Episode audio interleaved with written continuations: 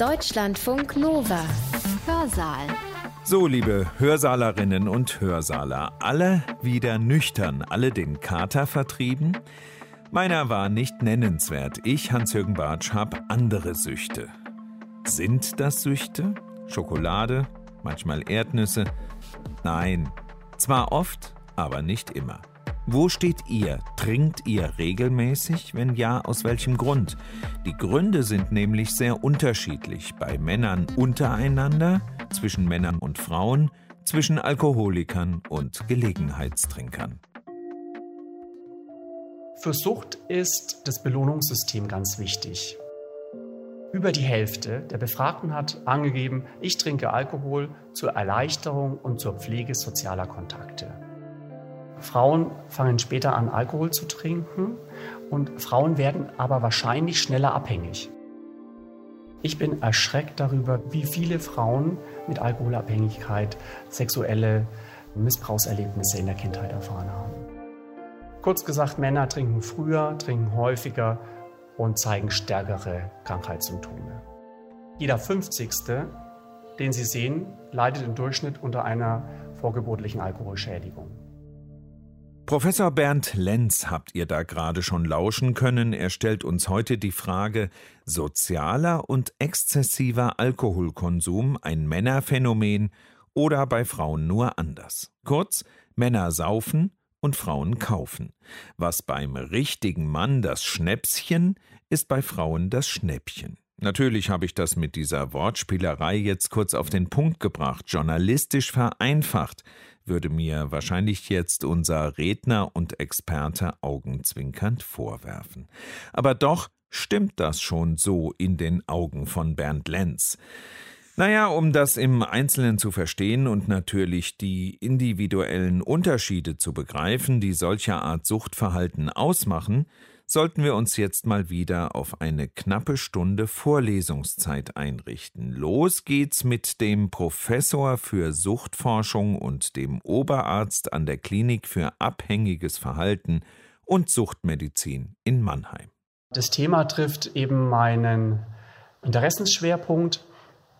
Ich habe mich in den letzten zehn Jahren wissenschaftlich eben mit der Frage beschäftigt, welche Rolle Sexualhormone, Testosteron, aber auch Östrogene eben bei Suchterkrankungen spielen, ausgehend von dem auffälligen Geschlechtsunterschied, den wir bei Suchterkrankungen finden. Meine Agenda, die ich mit Ihnen heute durchgehen möchte, ist, dass ich Ihnen zunächst zeigen möchte, welcher Bedeutung wir Alkoholkonsum weltweit und in Deutschland zumessen müssen, was der Alkoholkonsum für die individuelle Gesundheit bedeutet, dann eben relativ schnell zu dem Punkt kommen, wo liegen die Geschlechtsunterschiede? Und das wissen Sie wahrscheinlich, Männer trinken mehr Alkohol als Frauen, aber ist es tatsächlich nur ein Männerproblem oder haben Frauen möglicherweise eine andere Suchterkrankung, trinken anders Alkohol als Männer? Und dann in der zweiten Hälfte eben in Richtung meines Forschungsschwerpunktes gehen, nämlich mit Ihnen der Frage nachgehen, was sind die Ursachen für diese Geschlechtsunterschiede? Und welche Rolle spielt da eben Testosteron. Ich versuche dann für Sie vor allem auch immer wieder die Brücke zu schlagen hin zu der Frage, was helfen uns diese Informationen in Bezug auf Vorbeugung und auch in Bezug auf Therapie von exzessivem Alkoholkonsum, Rauschtrinken und eben auch Alkoholabhängigkeit. Wir starten mit der Frage, wie häufig ist Alkoholkonsum, wie viel Alkoholkonsum wird weltweit konsumiert. Und wenn wir jetzt nach Europa gucken, dann sehen Sie, dass eben in Europa die Länder sind, die den höchsten Alkoholkonsum aufweisen. Also Deutschland, Frankreich, Irland, osteuropäische Länder, die Tschechische Republik. Das bedeutet, dass weltweit letztlich in Europa am meisten Alkohol konsumiert wird und Deutschland eben zu den Ländern gehört mit dem höchsten Pro-Kopf-Alkoholkonsum. Jetzt verursacht Alkoholkonsum eine ganze Menge von körperlichen und psychischen Folgeschäden. Mir liegt ganz besonders am Herzen, dass eben nicht nur das Individuum selbst geschädigt wird, nicht nur der eigene Körper durch den Alkoholkonsum geschädigt wird, sondern eben auch Angehörige in Mitleidenschaft gezogen werden. Und hier ein Thema, das mir besonders wichtig ist, nämlich, dass auch der vorgeburtliche Alkoholkonsum der Mutter dazu führt, dass das ungeborene Kind Schaden nimmt.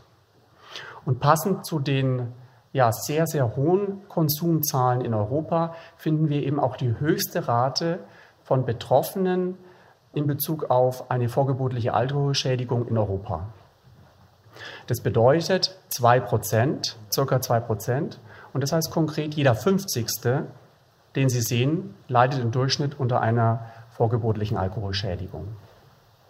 Ja, in Europa sind eben die Alkoholkonsumzahlen am höchsten in Bezug auf die vorgeburtliche Alkoholschädigung. Sie sehen, dass Afrika kleiner ist, Amerika kleiner ist. Besonders niedrig haben wir es hier in der östlichen mediterranen Region.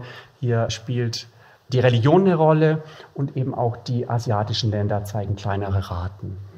Wie hat sich denn der Alkoholkonsum in den letzten 25 Jahren verändert? Hier Daten der Weltgesundheitsorganisation. Und da gibt es eine gute Nachricht. Der höchste Punkt war in den 70er Jahren und seitdem gibt es eine kontinuierliche Reduktion des Alkoholkonsums in Deutschland. Und wenn wir eben gucken, welche Getränketypen werden denn konsumiert, dann stellt sich immer heraus, dass ca. 50 Prozent der getrunkenen Alkoholmenge des getrunkenen Alkoholvolumens durch Bier aufgenommen wird und dann je circa ein Viertel durch Wein und durch Schnaps. Wir sind hier bei durchschnittlich 13,4 Liter pro purer Alkohol pro Person im Jahr 2016 in Deutschland. Deswegen habe ich es versucht, hier mal auf Liter Bier, auf Liter Wein und Liter Schnaps pro Tag runterzurechnen.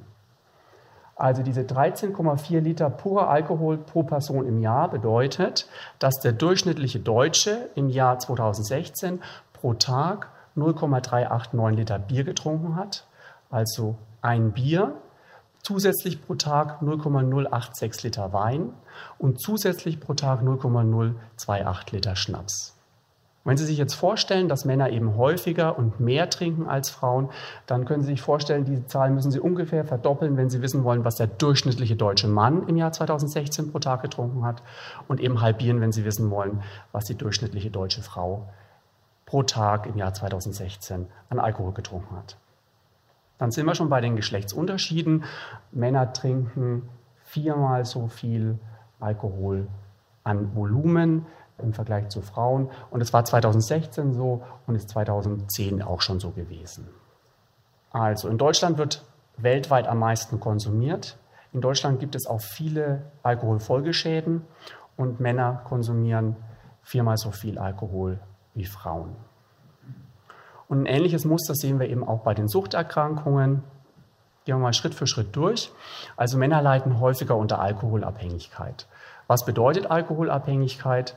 Alkoholabhängigkeit ist charakterisiert durch sechs Symptome, die auch von der Weltgesundheitsorganisation definiert sind.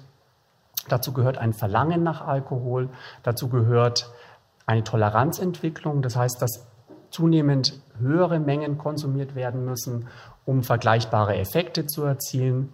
Dazu gehören Kontrollverluste. Das bedeutet, dass diejenigen eben sich vornehmen, kontrolliert zu trinken, eine bestimmte Menge zu konsumieren und dieses Ziel nicht einhalten können. Dazu gehören Entzugssymptome, das heißt, diejenigen entwickeln Phänomene wie Unruhe, Nervosität, Gereiztheit, wenn eben der Konsum eingestellt wird. Dazu gehört dass viel Zeit aufgewandt werden muss für das Besorgen von Alkohol, für den Konsum von Alkohol und auch für das Ausnüchtern von Alkohol.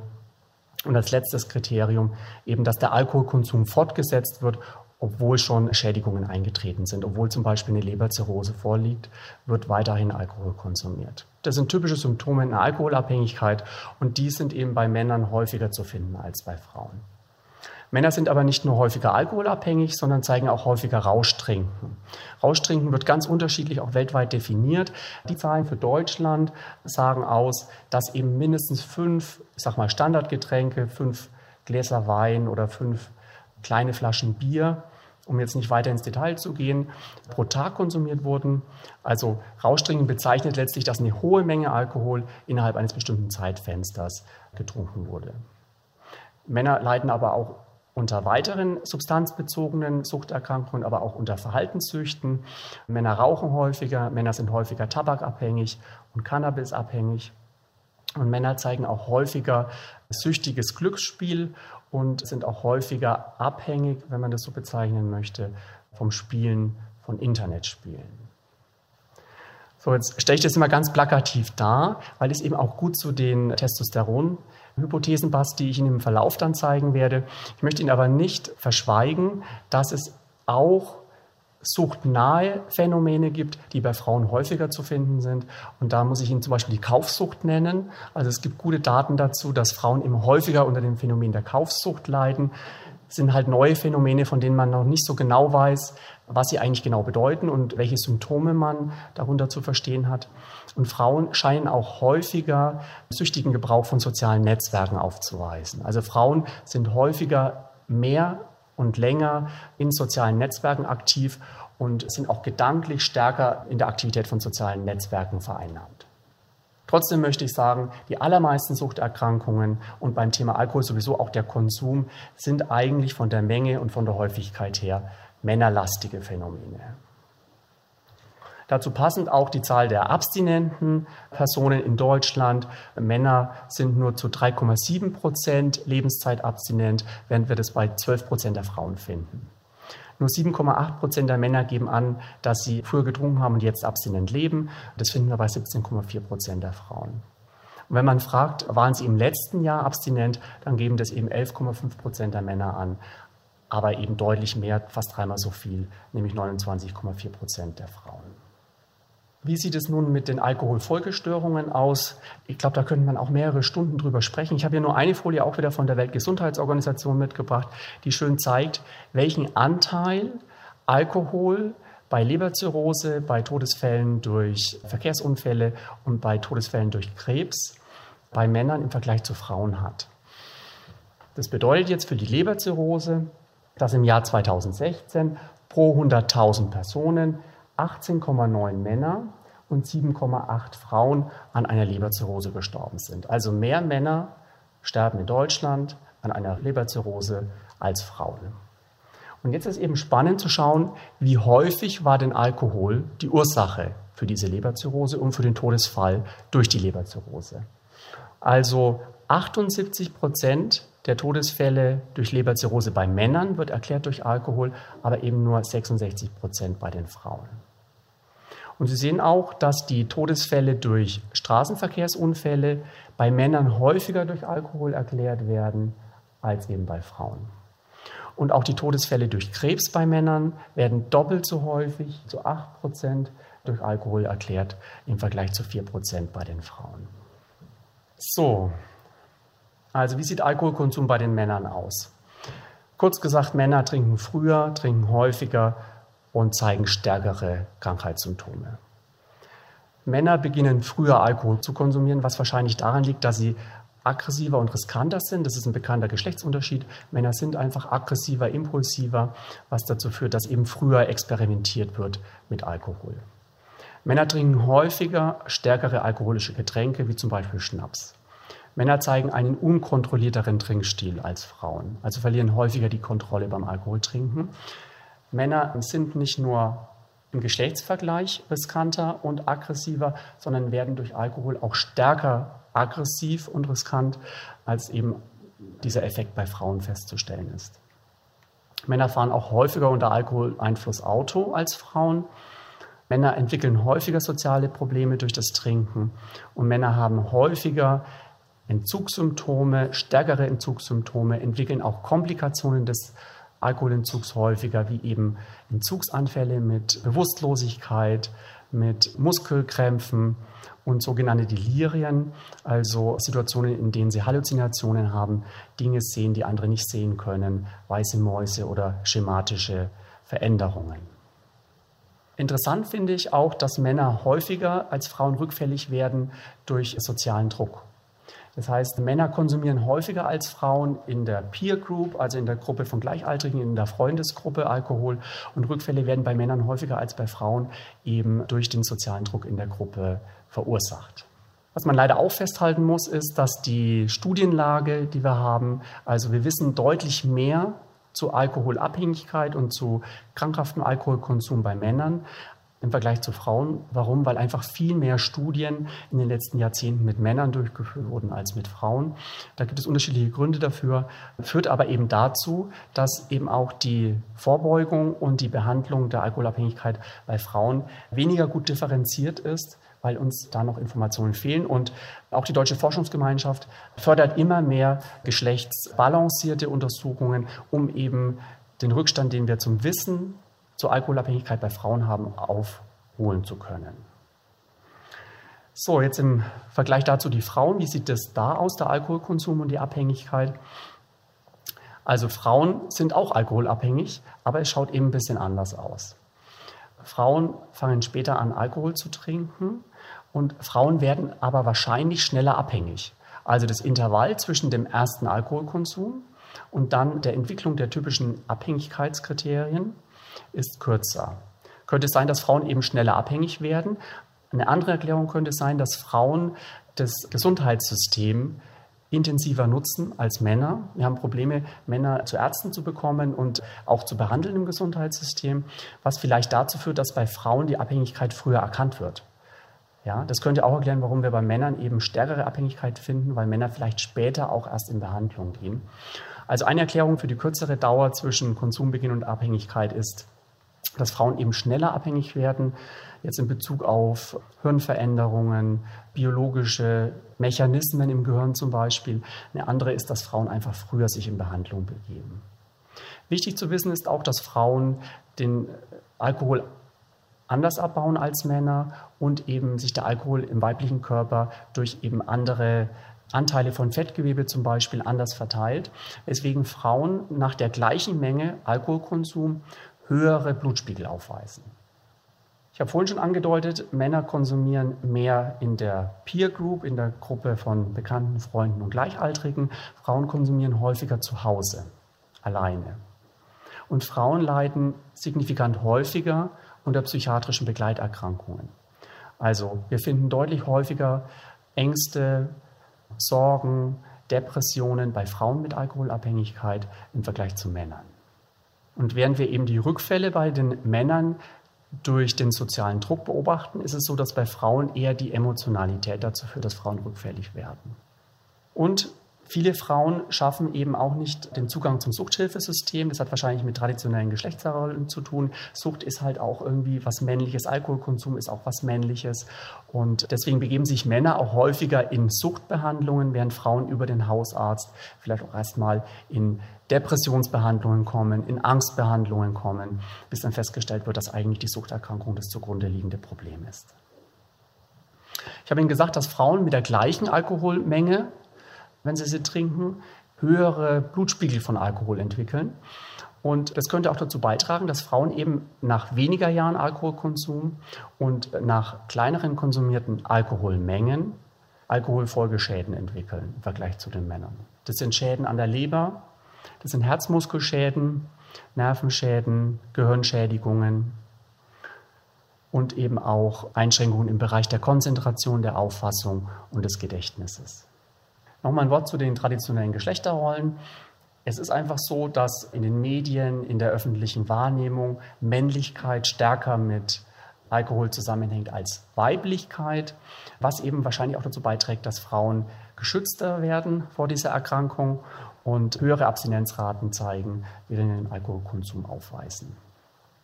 Weiterer Schutzfaktor ist, dass bei Frauen exzessiver und auch sozialer Alkoholkonsum stärker geächtet ist, stärker bestraft wird. Also wenn Frauen mit Alkohol auffällig werden, sind die Konsequenzen unangenehmer. Die Rückmeldung aus der Gruppe der Angehörigen, Freunde und Bekannten unangenehmer, als es eben bei Männern der Fall ist. Wir haben in den letzten Jahrzehnten aber eine Entwicklung dahin, dass Frauen nachlegen, dass der Geschlechtsunterschied kleiner wird, was wahrscheinlich damit zusammenhängt, dass wir eben auch eine Angleichung der Geschlechterrollen haben und Frauen eben auch im Sinne von der Emanzipation manche Frauen im Sinne von der Emanzipation dazu neigen, dann auch Alkoholkonsum im Sinne von Stärke und von Geschlechtergleichheit zu demonstrieren. So, welche Maßnahmen oder welche geschlechtssensiblen Vorgehensweisen lassen sich nun daraus ableiten? Also für die Männer scheint es mir ganz wichtig, auch die öffentliche Wahrnehmung der Verbindung zwischen Männlichkeit und Alkoholkonsum stärker zu trennen. Ja? Also wir müssen dafür sorgen, dass Jungs nicht lernen, dass zum Mannsein auch Alkohol trinken dazugehört. Da ist Aufklärung wichtig. Da ist es eben auch wichtig, die öffentliche Darstellung der Kombination von Männlichkeit und Alkohol anzupassen. Und dann hatte ich Ihnen ja gesagt, das ist so ein ganz konkreter Vorschlag, eine ganz konkrete Maßnahme, dass eben der soziale Druck für die Rückfälle bei alkoholabhängigen Männern wichtig ist. Und da haben wir natürlich was, wo wir arbeiten können, therapeutisch helfen können. Den Männern muss beigebracht werden, wie sie eben in Drucksituationen sozial kompetent widerstehen können. Wie sieht es bei den Frauen aus? Welche geschlechtssensiblen Maßnahmen lassen sich hier ableiten? Hier ist es eben wichtig, die höhere Rate von psychiatrischen Begleiterkrankungen zu berücksichtigen. Und ich bin erschreckt darüber, wie viele Frauen mit Alkoholabhängigkeit sexuelle Missbrauchserlebnisse in der Kindheit erfahren haben. Also es ist wirklich erschreckend. Und das muss eben berücksichtigt werden. Also die dringende Frau hat eben viel häufiger als die Männer Depressionen, Ängste und eben traumatische Erlebnisse in der Entwicklung mitgemacht. Und es fällt den Patienten dann auch nicht immer leicht, darüber zu berichten. Und deswegen ist es wichtig, dass man weiß und danach fragt. Man muss bewusst daran denken, dass eben Frauen mit alkoholbezogenen Erkrankungen auch andere psychische Erkrankungen haben. Frauen sprechen tendenziell besser auf psychosoziale Behandlungen an, also psychotherapeutische und unterstützende Maßnahmen und weniger gut auf Medikamente wie bei Männern. Und wichtig ist es eben, dass auch nicht suchtmedizinische Stellen für die Suchterkrankungen sensibilisiert werden, weil Frauen eben offensichtlich nicht so leicht Zugang haben zum Suchthilfesystem wie Männer. Wieder zurück zu den Geschlechtsunterschieden. Ich bringe Ihnen hier Zahlen einer eigenen Untersuchung mit. Hier haben wir vier Gruppen, zwei männliche, zwei weibliche Gruppen befragt, warum sie Alkohol trinken. Das ist ganz spannend. Warum trinken gesunde Probanden, also soziale Trinker, und warum trinken alkoholabhängige Patientinnen und Patienten Alkohol, haben wir gefragt. Sie sehen, hier gibt es eine ganze Reihe von Vorschlägen, die wir gemacht haben. Und die Teilnehmerinnen und Teilnehmer konnten dann eben sagen, ich trinke, weil mir dieser Punkt wichtig ist, um eben folgendes Ziel zu erreichen. Und da sehen Sie erstmal, es gibt deutliche Unterschiede zwischen den gesunden Probanden und den Patienten. Ist auch nicht unerwartet. Und es gibt aber auch Geschlechtsunterschiede. Wir gucken uns das mal systematisch an. Wir starten mit den sozialen Trinkern, mit den gesunden Probanden. Über die Hälfte der Befragten hat angegeben, ich trinke Alkohol zur Erleichterung und zur Pflege sozialer Kontakte. Also in der Allgemeinbevölkerung wird Alkohol eigentlich hauptsächlich eingesetzt, um eben soziale Kontakte zu erleichtern. An zweiter Stelle steht dann zur Stressbewältigung, dann noch zur Partnersuche, das ist eigentlich auch ganz interessant. Also Alkohol wird eingesetzt, um eben Hemmschwellen, potenzielle Partner anzusprechen, zu senken. Und dann gibt es einen interessanten Geschlechtsunterschied. An vierter Stelle kommt nämlich jetzt hier das Ziel der Euphorisierung. Also es gibt hier einen kleinen Anteil von gesunden Probanden, die sagen, sie trinken auch Alkohol, um sich zu euphorisieren, um eben sich euphorisch zu fühlen. Und das ist aber doppelt so häufig bei den Frauen im Vergleich zu den Männern. Das ist eigentlich unerwartet, aber interessant. Also Frauen, die nicht alkoholabhängig sind, trinken doppelt so häufig zur Euphorisierung im Vergleich zu den Männern. So, diese Ziele oder Motive ändern sich nun, wenn wir die alkoholabhängigen Patientinnen und Patienten anschauen. Hier steht ganz oben von der Zahl her das Verlangen nach Alkohol. Das heißt, die alkoholabhängige Patientin, der alkoholabhängige Patient trinkt hauptsächlich, weil er ein Verlangen nach dem Alkohol hat. Und dann haben wir hier so eine Gruppe von drei Trinkmotiven, die gleich häufig ungefähr auftreten, nämlich zur Stressbewältigung, kann man sich gut vorstellen. Und dann kommen wir eben in diesen Bereich zur Reduktion von Angst und Depression. Und hier haben wir schon wieder einen Geschlechtsunterschied. Frauen trinken häufiger, wenn sie alkoholabhängig sind, zur Angstreduktion als Männer. Was eben gut dazu passt, dass Frauen, wenn sie alkoholabhängig sind, halt auch häufiger Angsterkrankungen haben. Und dann gibt es noch einen Geschlechtsunterschied eher bei den selteneren Trinkmotiven. Da ist es so, dass Männer häufiger als Frauen, wenn sie alkoholabhängig sind, eben weiter dazu trinkt, um soziale Kontakte zu erleichtern. Was wieder dazu passt, dass eben die sozialen Kontakte und der soziale Druck einen Rückfallfaktor darstellt bei den Männern. Okay, jetzt durchatmen. Ich fasse vielleicht noch mal kurz zusammen. Das war die erste Hälfte. Wir haben in Deutschland die höchsten Trinkvolumina weltweit. Männer trinken früher, trinken häufiger, zeigen stärkeren Entzug. Frauen trinken häufig alleine. Frauen leiden häufiger unter psychiatrischen Begleiterkrankungen und Frauen sind sensibler für die Folgeschäden von Alkohol, weil sie den Alkohol anders abbauen, entwickeln äh, nach weniger Trinkjahren und nach weniger getrunkener Alkoholmenge eben die körperlichen Alkoholfolgesymptome. So, jetzt möchte ich mit Ihnen der Frage nachgehen, woher kommen diese Geschlechtsunterschiede? Und das Thema Geschlechtsunterschiede ist natürlich was ganz Großes. Männer und Frauen unterscheiden sich in ganz, ganz vielen Aspekten. Also hier vielleicht ein Ausflug nochmal in die Grundlage. Wann treten so Geschlechtsunterschiede auf? Ziemlich früh schon in den ersten Wochen der Schwangerschaft. Es ist nämlich so, dass Männer ein Y-Chromosom haben das Frauen nicht haben. Ja, wenn wir die Geschlechtschromosomen anschauen, also bei den Genen uns umgucken, dann ist es so, dass Frauen zwei X-Chromosome haben und Männer haben ein X- und ein Y-Chromosom. Und auf diesem Y-Chromosom sitzt ein Gen, das SRY-Gen, das eben ziemlich früh dazu führt, dass die Entwicklung der Eierstöcke unterbrochen wird und sich eben Hoden ausbilden. Und in den Hoden wird dann Testosteron gebildet. In den Eierstöcken werden auch Sexualhormone gebildet.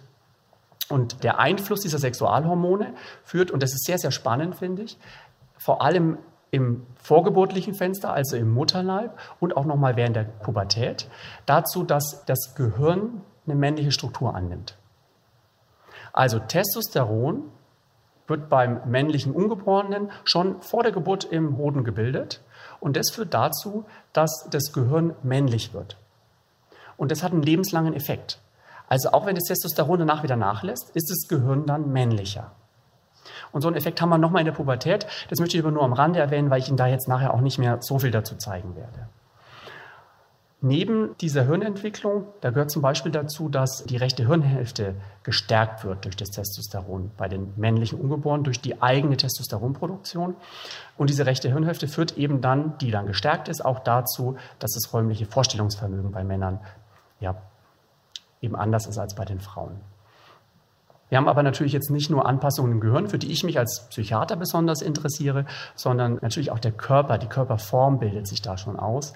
Also Testosteron und auch eben weibliches Geschlechtshormon, die Östrogene, beeinflussen auch die Gesichtsentwicklung und auch die Entwicklung von Extremitäten und von Fingern. Und Fingern ist wichtig, weil ich da nachher nochmal auf sie zukomme deswegen. Was hat es jetzt für eine Bedeutung für Suchterkrankungen? Die Abhängigkeit gibt es ja dann eigentlich erst so im jungen Erwachsenenalter. Erwachsenenalter, ich meine, Kinder sind nicht abhängig von Alkohol, einfach weil sie keinen Alkohol zur Verfügung gestellt bekommen. Aber es ist eben so, dass man vermuten kann, und ich zeige Ihnen nachher Belege dafür, dass das wahrscheinlich der Fall ist, dass eben schon das Testosteron vor der Geburt zu einer männlichen Hirnstruktur führt und das dann später das Risiko für die Entwicklung von Alkoholabhängigkeit fördert. Und neben diesen sogenannten organisierenden Effekten, also Dinge, die angelegt werden und dann ein Leben lang bestehen bleiben, gibt es eben auch direkte Effekte. Also ich werde dann nachher mit Ihnen auch nochmal angucken, wie ist es denn, wenn Männer hohes Testosteron haben, trinken dann zum Beispiel auch mehr. Also so direkte Effekte. Gut, also wir starten jetzt vor der Geburt. Für Sucht ist das Belohnungssystem ganz wichtig. Zentrale Bahn im Gehirn für das Belohnungssystem ist eben die Verbindung zwischen dem VTA, dem ventralen tegmentalen Areal und dem Nucleus accumbens. Dann gibt es noch weitere Spieler in dem Feld, nämlich den präfrontalen Kortex. Der ist für Verhaltenskontrolle wichtig. Da sitzt so die Persönlichkeit. Und die Amygdala, das ist ein Hirnareal, das mit starken Emotionen zusammenhängt. Und Sie können sich vorstellen, starke Emotionen, Verhaltenskontrolle, beides wichtig eben auch für Suchterkrankungen. So, und jetzt ganz spannend, finde ich.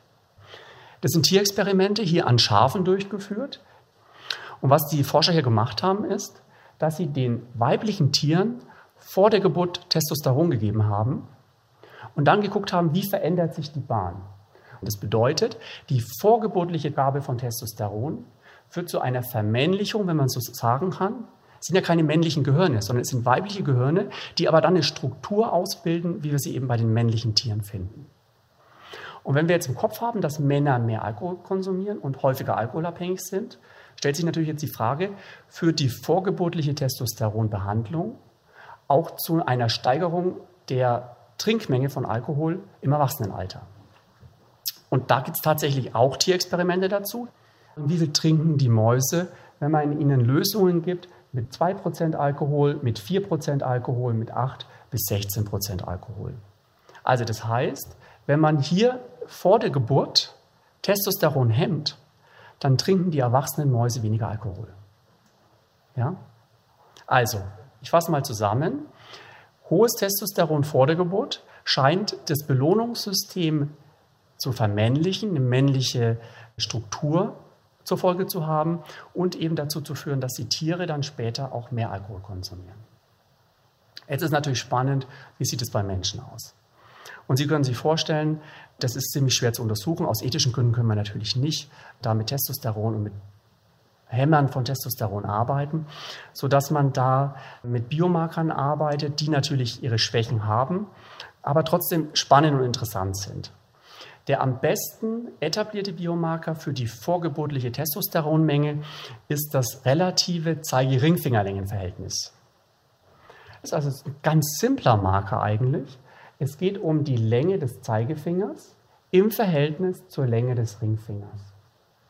Ja, also wir haben Untersuchungen gemacht, wo wir einfach die Probanden gebeten haben, auf einen Dokumentenscanner die Hände aufzulegen. Und dann haben wir danach die Länge der Finger ausgemessen, das Verhältnis gebildet und dann eben untersucht. Jetzt kann man da skeptisch sein. Ich gebe Ihnen ein paar Belege dafür, warum der Marker wirklich ein Marker ist für die vorgeburtliche Testosteronexposition. Eine Studie konnte zum Beispiel zeigen, dass wenn man Fruchtwasser untersucht, dann ist es so, dass das Testosteron im Fruchtwasser im Zusammenhang steht mit dem kindlichen Fingerlängenverhältnis. Also eben, es gibt Studien, die zeigen, dass Testosteron im Fruchtwasser mit dem Fingerlängenverhältnis dann nach der Geburt zusammenhängt. Bei Frauen, die ein sogenanntes adrenogenitales Syndrom haben, ist es so, dass die vor der Geburt einfach aufgrund dieser Erkrankung mehr Testosteron ausgesetzt sind und deswegen auch ein kleineres Fingerlängenverhältnis später zu finden ist. Und bei Männern ist es umgekehrt. Da gibt es eine Erkrankung, die dazu führt, dass eben Testosteron nicht wirken kann in den Zellen und diese Männer haben ein größeres Fingerlängenverhältnis. Also, kleines Fingerlängenverhältnis ist bei Menschen, wenn man das im Erwachsenenalter misst, ein Marker dafür, dass diejenigen vor der Geburt höheren Testosteronmengen ausgesetzt waren. Und jetzt sind wir natürlich super interessiert, wenn wir Alkoholabhängige vergleichen mit Nicht-Alkoholabhängigen, sehen wir dann das, was wir aus dem Tiermodell vermuten würden, nämlich dass die mehr Testosteron vor der Geburt ausgesetzt waren und damit ein kleineres Fingerlängenverhältnis aufweisen. Und da gibt es erfreulicherweise schon eine ganze Reihe Studien dazu. Also nicht nur wir haben das untersucht, sondern weltweit koreanische Studien, britische Studien, auch aus Amerika Studien haben untersucht, wie ist das Fingerlängenverhältnis bei Alkoholabhängigen im Vergleich zu Kontrollen. Und es bedeutet, Alkoholkonsum, Rauschtrinken und Alkoholabhängigkeit steht bei Männern im Zusammenhang mit höherer vorgeburtlicher Testosteronmenge. Also passt sehr gut zu den Tierexperimenten letztlich. Bei den Frauen sehen wir den Zusammenhang nicht so. Also das ist widersprüchlich, da können wir es nicht sagen. Aber bei Männern scheint es ziemlich eindeutig zu sein, dass eben die vorgeburtliche Testosteronmenge das Risiko für spätere alkoholbezogene Phänomene, so würde ich es mal ausdrücken, erhöht. Jetzt ist nicht nur so, dass eben damit das Risiko für Alkohol trinken, für Rauschtrinken und für Alkoholabhängigkeit erhöht wird. Es ist auch so, dass Männer, die alkoholabhängig sind, auch Frauen, die alkoholabhängig sind und ein kleineres Fingerlängenverhältnis haben, also vor der Geburt höheren Testosteronmengen ausgesetzt waren, dass die stärker betroffen sind von Alkoholabhängigkeit. Alkohol führt dazu, dass Leberzellen geschädigt werden und man kann eben die Aktivität der Leberenzyme im Blut messen. Und da sehen Sie, dass die Männer mit den kleineren Verhältnissen höhere Werte hatten als die Männer mit den größeren Verhältnissen. Das heißt, mehr Testosteron vor der Geburt hängt bei alkoholabhängigen Männern mit schlechteren Leberwerten zusammen. Männer mit kleineren Fingerlängenverhältnissen zeigen auch einen schwereren Entzug. Und dann finde ich super spannend, Männer und aber auch Frauen in dem Fall, die kleinere Fingerlängenverhältnisse haben, haben nach der Entzugsbehandlungen im Folgejahr mehr stationäre Rückfälle, mehr Aufnahmen wegen Alkoholrückfällen. Also von Tierexperimenten und auch von Biomarkern aus dem Menschen können wir festhalten, dass mehr Testosteron vor der Geburt zusammenhängt mit mehr Alkoholkonsum später, mit Rauschtrinken, mit Alkoholabhängigkeit und bei Abhängigen eben mit höheren Leberwerten, mit einer schwereren Entzugsschwere und mit mehr Rückfällen nach der stationären Behandlung. Und jetzt wieder zu der Frage, was hilft uns das eigentlich? Das ist total spannend, finde ich, mechanistisch total interessant, aber was hilft uns das auch für die Vorbeugung und für die Behandlung von den Betroffenen? Und hier haben wir nämlich genau gefragt, was beeinflusst denn, wie mein individuelles Fingerverhältnis aussieht? Also wir haben vorhin festgestellt, das ist was, was sich vor der Geburt schon anlegt, dann das Leben lang bestehen bleibt, sodass wir es im Erwachsenenalter messen können und einen Rückblick haben. Aber was bestimmt jetzt eigentlich, wie mein Fingerlängenverhältnis vor der Geburt sich ausgebildet hat? Und ich habe Ihnen gesagt, da spielt wahrscheinlich die körpereigene Testosteron in den Hoden bei den Männern eine Rolle. Aber wir haben eben auch Daten, die andeuten, dass mütterliches Verhalten da eine Rolle spielt. Hier haben wir Schwangere, also während der Schwangerschaft befragt und haben dann die Kinder acht Jahre später untersucht und haben das kindliche Fingerlängenverhältnis untersucht. Und was wir hier eben sehen ist, dass Frauen, die angeben, dass sie gestresst sind, im Vergleich zu den Frauen, die resilient sind, also weniger gestresst sind, dass also die gestressten Frauen Kinder hatten mit einem kleineren Fingerlängenverhältnis. Das ja dann eben der Risikofaktor ist für die spätere Suchterkrankung. Also Stress in der Schwangerschaft hängt zusammen mit dem kindlichen Fingerlängenverhältnis. Das heißt, je mehr Stressfaktoren die Mütter hatten, also sei es jetzt komplikationsreiche Schwangerschaft, sei es Trennung vom Partner, Umzug, finanzielle Sorgen, also je mehr Stressoren die Schwangeren hatten, desto kleiner war das kindliche Fingerlängenverhältnis dann im Alter von acht Jahren. Und dann haben wir noch gefunden, dass eben die Mütter die angaben, während der Schwangerschaft Alkohol zu trinken und eben auch Tabak zu rauchen, dass sie auch Kinder hatten mit kleineren Fingerlängenverhältnissen. Diese Daten lassen jetzt vermuten, dass Stress in der Schwangerschaft sowie Alkohol- und Tabakkonsum das kindliche Fingerlängenverhältnis beeinflussen und damit die Grundlage legen für das Risiko später alkoholbezogene Erkrankungen zu entwickeln. Da stehen wir im Moment, das sind ganz aktuelle Daten. Jetzt muss man natürlich als nächstes prüfen, können wir zum Beispiel durch stressreduzierende Maßnahmen in der Schwangerschaft, Entspannungsverfahren, Achtsamkeit in der Schwangerschaft, können wir damit das kindliche Fingerlängenverhältnis wieder zurechtrücken, um es so vielleicht auszudrücken.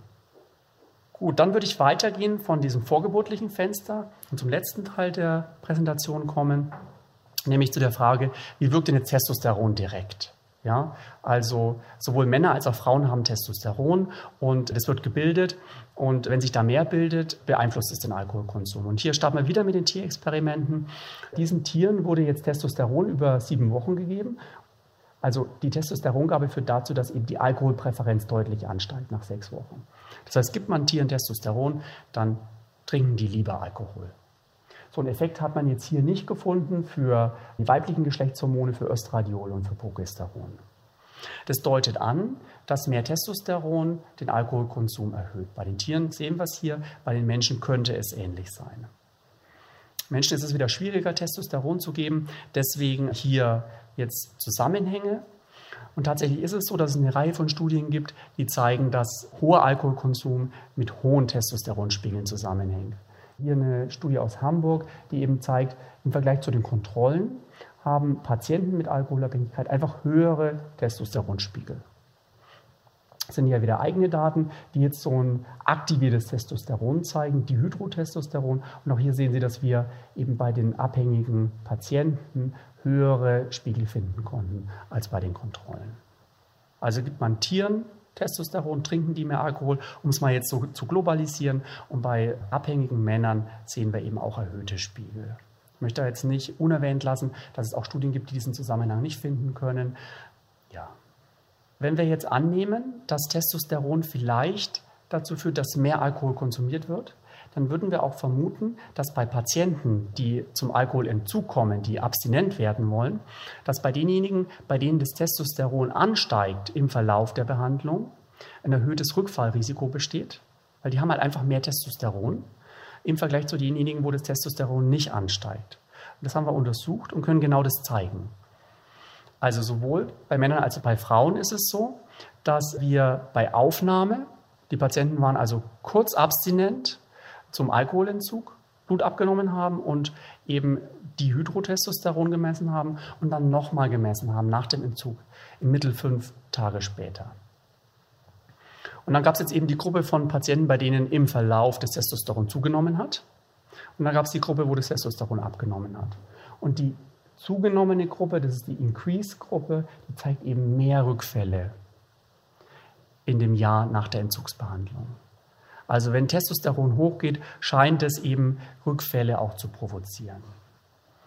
Und jetzt wieder zu der Frage, wie kann man das vielleicht therapeutisch oder vorbeugend nutzen? Und hier gibt es eine schöne US-amerikanische Studie, die eine Substanz verwendet hat, die zugelassen ist, schon seit vielen Jahren in Europa und auch in Deutschland eingesetzt wird zur Behandlung von Männern mit Prostatavergrößerung. Ja, ist ein Altersphänomen. Viele Männer leitern darunter. Und das ist auch ein Phänomen, was mit Testosteron zusammenhängt. Und ein Medikament aus einer Gruppe, was Testosteron senkt oder das Testosteronsignal senkt, ist Dutasterid. Und diese US-amerikanische Gruppe hat eben Männern, die Heavy Drinking betreiben, also die schweren Alkoholkonsum betreiben, im Mittel zwischen 10 und 15 Standardgetränken pro Woche trinken. Also 10 bis 15 alkoholische Getränke eben trinken, eine Tablette Dutasterid gegeben. Und Sie sehen, dass diese eine Tablette dazu geführt hat, dass eben in der Folgewoche und auch in der Woche drauf signifikant weniger Alkohol konsumiert wurde. Eine Tablette hat dazu geführt, dass über zwei Wochen hinweg in dieser Gruppe weniger Alkohol konsumiert wurde. In der dritten Gruppe war dann der Effekt nicht mehr da, weil es halt auch nur eine Tablette war, die halt nur begrenzt langwirksam ist. Und das war auch placebo kontrolliert. Das heißt, die hatten auch eine Gruppe, wo die Patienten eben eine Tablette bekommen haben, in der kein Wirkstoff drin war und in der gab es natürlich keinen Effekt. Und auch interessant ist, dass dieser Effekt nicht nachzuweisen war in der Gruppe von Männern, die eben nicht exzessiv konsumiert haben. Also in der Gruppe, die eben hier nur fünf Standardgetränke pro Woche konsumiert hat, macht das Dutasterid auch keinen Effekt. Also Testosteron Unterdrückung, um das mal so unterzubrechen, scheint eben vor allem bei einer Gruppe von Patienten zu helfen, die viel trinken. So, dann komme ich zur Zusammenfassung und zum Ausblick. Ich habe Ihnen gezeigt, dass Deutschland zu der Gruppe von Ländern gehört mit dem höchsten Alkoholkonsum weltweit und dass eben auch entsprechend viele Alkoholfolgeschäden in Deutschland zu finden sind, sowohl auf körperlicher, psychischer Ebene, auch im Bereich von alkoholbedingten Todesfällen im Straßenverkehr und eben, wie ich finde, bisher deutlich unterschätzt und aber besonders wichtig, die vorgeburtliche Alkoholschädigung durch Konsum von Alkohol während der Schwangerschaft. Ich habe Ihnen gesagt, dass Männer häufiger, früher, schwerer, hochprozentiger, unkontrollierter trinken, Alkohol trinken im Vergleich zu Frauen und stärkere Entzugssymptome ausbilden. Männer sind aggressiver und impulsiver und werden stärker, aggressiver und riskanter nach Alkoholkonsum als Frauen. Rückfälle sind bei Männern häufiger unter sozialem Druck zu finden, bei Frauen ja eher durch negative emotionale Zustände, Depressivität, starke Ängste. Frauen hingegen entwickeln Abhängigkeit nach dem ersten Alkoholkonsum innerhalb eines kürzeren Intervalls im Vergleich zu Männern und sind auch nach weniger Alkoholkonsum, nach einer kleineren Alkoholkonsummenge betroffen von den körperlichen Folgeerkrankungen. Frauen leiden häufiger unter psychiatrischen Begleiterkrankungen und bedauerlicherweise ist es so, dass eben immer häufiger Frauen auch Alkoholkonsum zur Demonstration von Geschlechtergleichheit einsetzen. Ich habe Ihnen ein paar geschlechtersensible Therapieansätze erklärt im Bereich der psychosozialen Behandlungen. Aufklärung scheint mir wichtig, die Trennung von Männlichkeit und Alkoholkonsum. Und dann habe ich Ihnen in der zweiten Hälfte der Präsentation gezeigt, dass Testosteron über die Lebensspanne, nämlich organisierend und aktivierend eine Rolle spielt für Alkoholkonsum und alkoholbezogene Störungen. Hohes Testosteron vor der Geburt scheint ein höheres Risiko für Rauschtrinken, für Alkoholabhängigkeit und einen schlechteren Verlauf der Alkoholabhängigkeit nach sich zu ziehen. Da war eine zukünftige Implikation, da ist noch viel Forschung notwendig, aber die Frage, ob eben Stressreduktion in der Schwangerschaft hier vorbeugend eingesetzt werden kann. Und dann habe ich Ihnen gezeigt, dass aber auch direkt Testosteron im Erwachsenenalter eben das Risiko für Alkoholabhängigkeit und nach Eintreten der Abhängigkeit für Rückfälle erhöht und dass es da auch erste medikamentöse Ansätze gibt, um diesen Mechanismus zur Behandlung einzusetzen. Damit bin ich am Ende. Ich bedanke mich für Ihre Aufmerksamkeit Wir hörten den leitenden Oberarzt an der Klinik für abhängiges Verhalten und Suchtmedizin in Mannheim, Professor Bernd Lenz. Er hielt am 24. September 2020 den Abschlussvortrag der Akademiewoche Psyche, seelische Gesundheit und ihre Gefährdung. Veranstalter waren die Mannheimer Abendakademie sowie das Zentralinstitut für seelische Gesundheit. Deutschlandfunk Nova. Hörsaal. Samstag und Sonntag um 18 Uhr. Mehr auf deutschlandfunknova.de.